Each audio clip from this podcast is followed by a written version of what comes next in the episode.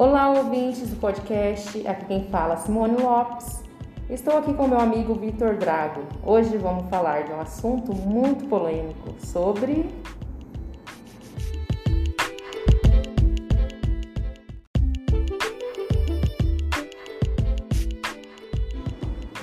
hipnose. Olá, Vitor, tudo bem? Olá, Simone. Olá, ouvintes. Tudo bem? Afinal de contas, o que é hipnose? Simone, é, hipnose é um assunto tão controverso nos dias de hoje. Existem várias vertentes, várias explicações. Eu prefiro ficar com a que eu aprendi meus, nas minhas formações, que resumidamente seria um hiperfoco e uma hiperconcentração. É mais fácil das pessoas entenderem hipnose como foco e concentração. As pessoas acham que a hipnose é coisa mística, religiosa, coisa sobrenatural. O que você sabe dizer sobre isso? É, isso é, é muito do, são, tem a ver com os mitos que a hipnose vem sofrendo desde os séculos passados é, e muito potencializado por mídias e filmes. Existem vários mitos sobre a hipnose, mas a hipnose é um estado natural do ser humano. A gente passa por hipnose várias vezes por dia. E queira você ou não, você acaba sendo hipnotizado ou hipnotizando outras pessoas. Por exemplo, vamos citar aqui alguns exemplos de hipnose do dia a dia. Quando você está assistindo aquele filme, você está tão concentrado, tão imerso no filme, que você passa a sentir aquelas emoções que o filme quer transmitir. Se é um filme de terror, você sente medo. Se é um romance, você sente aquela emoção. Mas se você for parar para pensar, é assim: você sabe que aquilo é um filme, são atores, certo? Aquela história pode ou não ter sido, na maioria das vezes, não é real. Mas você está tão imerso naquele naquele contexto, naquele filme, que você acaba participando com as suas emoções. Isso é um tipo de hipnose. Ou, por exemplo, quando você está procurando a chave da sua casa ou do seu carro Entendi. com a chave na mão. Certo. Você está focado em procurar a chave, não em encontrar a chave, entendeu? A chave está na sua mão, você não percebe que a chave está na sua mão porque a ideia que você colocou na sua cabeça é: eu preciso procurar a chave. Não eu preciso encontrar a chave. Entendeu? São esses são alguns exemplos do que a gente passa no nosso dia a dia. Ou, por exemplo, algumas pessoas procurar o óculos com o óculos aqui na cabeça. Ou de repente você tomar banho de óculos. Ou aquela sensação que você entra no carro, começa a dirigir para ir para o trabalho, preocupado, pensando em milhões de coisas. Quando você vê, você já chegou no trabalho, você, meu Deus, como eu cheguei aqui não prestei atenção em nada, o que, será que eu fiz? Será que eu fechei alguém? Será que eu causei algum acidente? Você nem viu, você entrou no piloto automático e deixou a sua mente subconsciente tomar conta dessa tarefa para você, enquanto sua mente consciente ficava pensando na, na conta, no trabalho que tem que fazer, no, no que te espera quando você está chegando no trabalho, entendeu? Isso também é um estado de hipnose. Ah, na TV a gente vê muitas brincadeiras, né, com hipnose. Parece até que é combinado. É combinado? Eu fiz?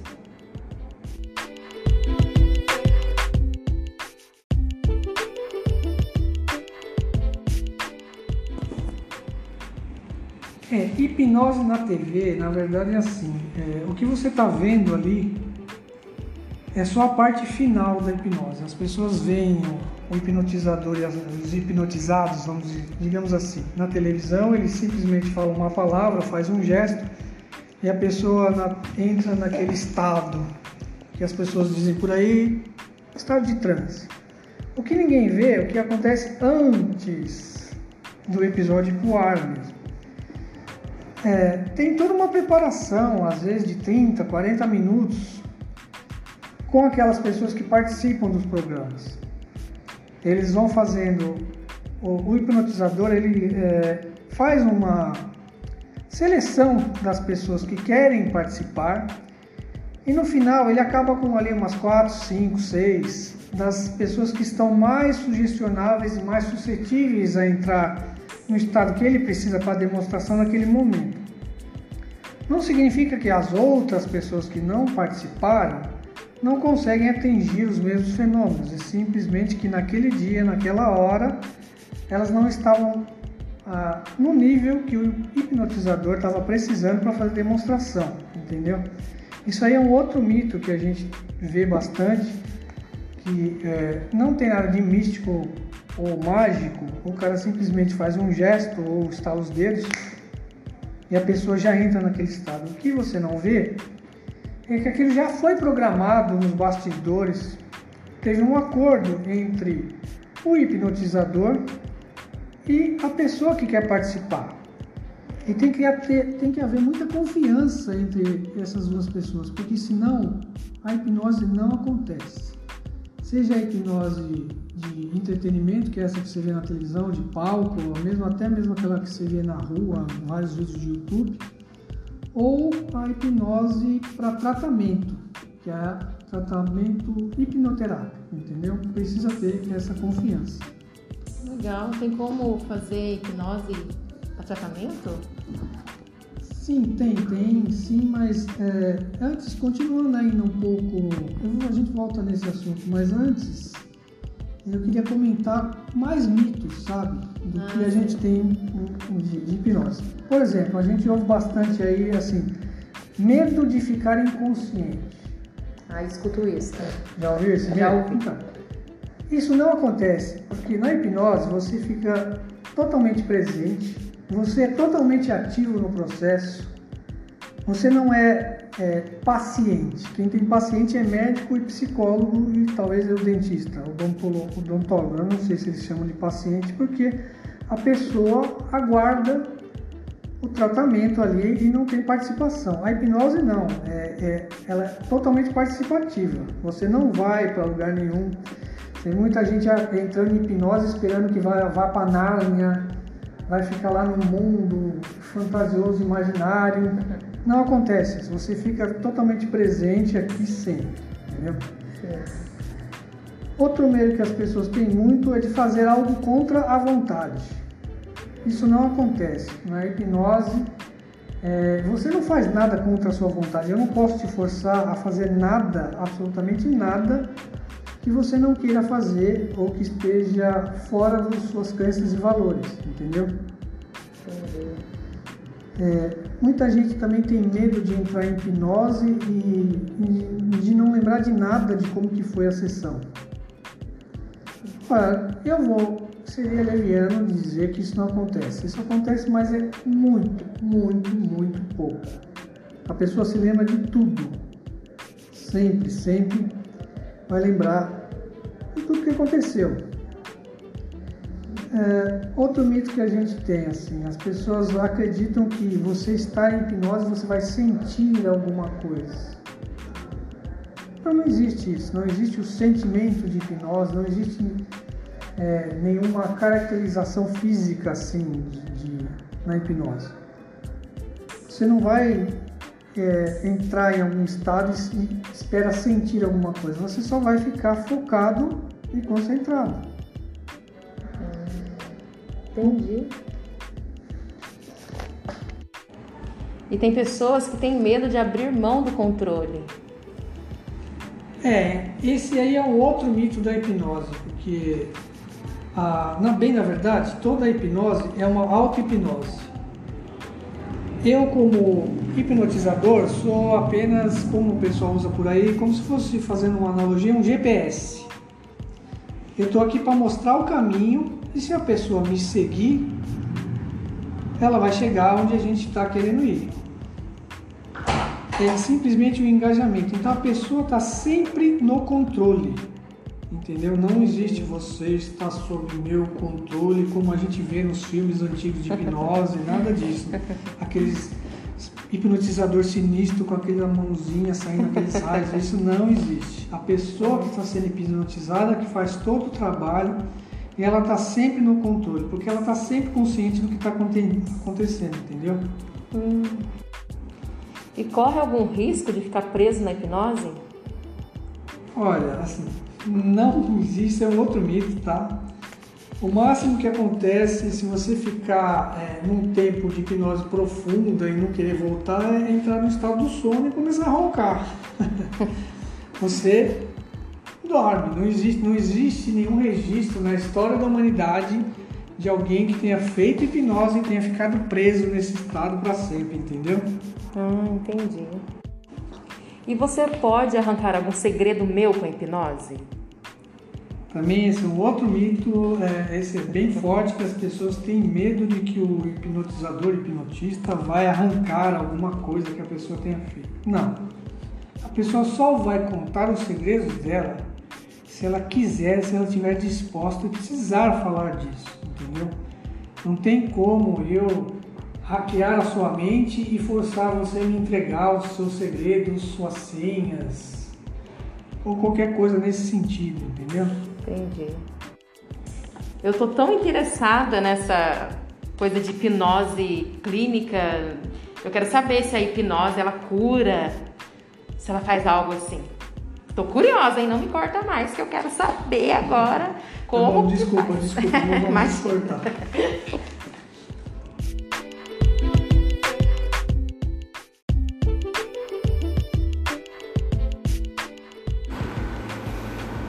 Me fala mais sobre hipnose clínica. É, hipnose clínica, ou hipnoterapia, na verdade, é, é você utilizar a hipnose para ajudar a pessoa a tratar algum sintoma psicológico ou até mesmo é, físico causado por algum problema psicológico. É, esse, essa, antes você tinha dito cura a hipnose, né? Esse é um, é um, termo muito forte. Cura, a hipnose não cura. A hipnose é utilizada uma ferramenta adicional para tratamentos.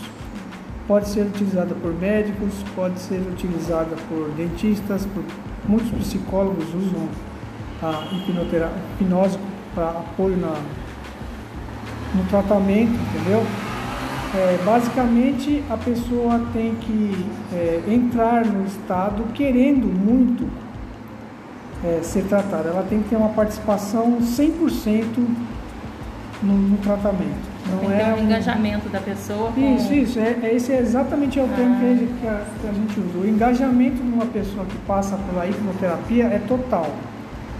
Aí você me pergunta, o que, que dá para ser tratado na hipnoterapia? Olha, eu já ajudei pessoas com problema de fumo, problema de obesidade, problema de é, baixa autoestima, é, ansiedade, né, que cresceu muito aí por causa da pandemia.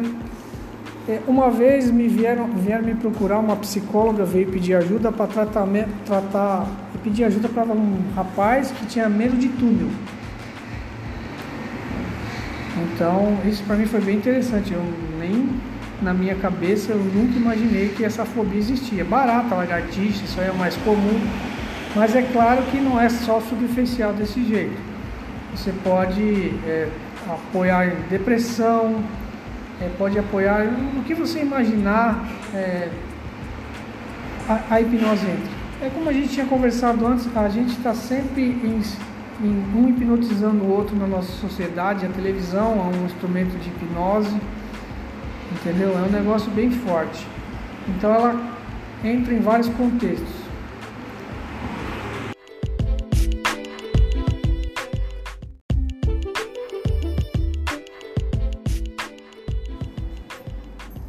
Isso. Eu agradeço a participação e espero aí ter colaborado para ajudar no conhecimento da hipnose. Valeu, galera, obrigado. Esse é o fim do nosso podcast. Hoje quero agradecer a todos os nossos ouvintes. Tchau, tchau.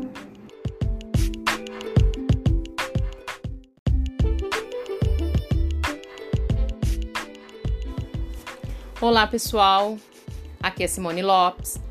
Eu resolvi fazer é, essa gravação para explicar a vocês um pouco sobre a hipnose e a hipnose em tratamentos em clínicas.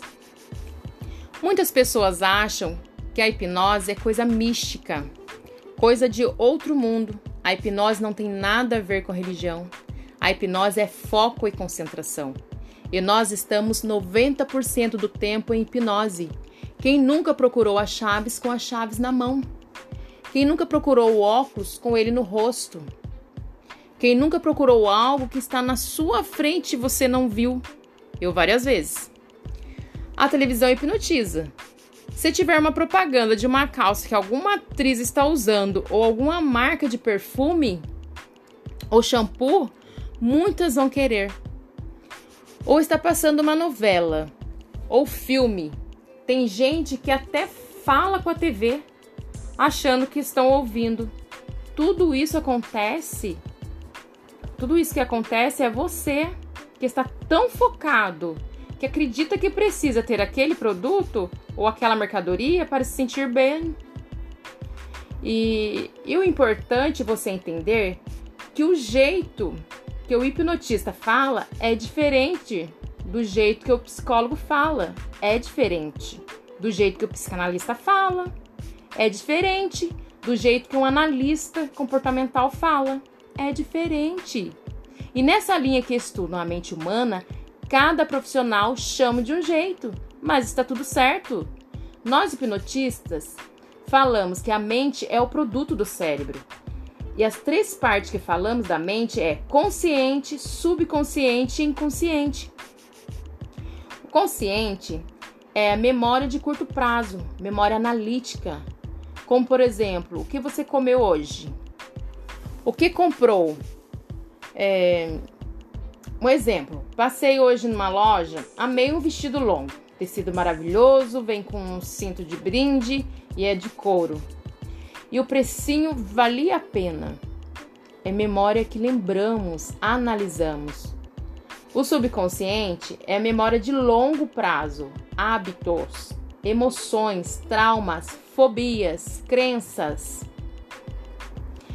emoções que emergem do subconsciente, emoções que não lembramos, né?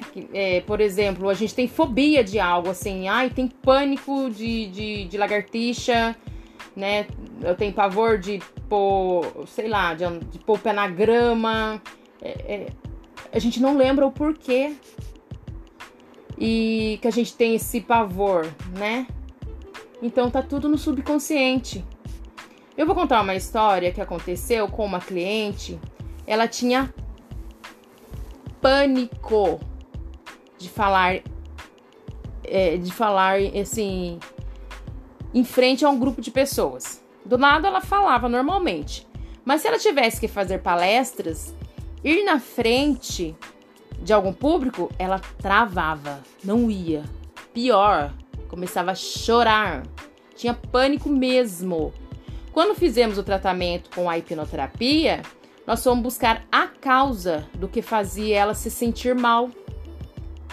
Daí o subconsciente mostrou para ela que foi porque os pais eram muito pobres e não tinha condições de comprar uniforme novo.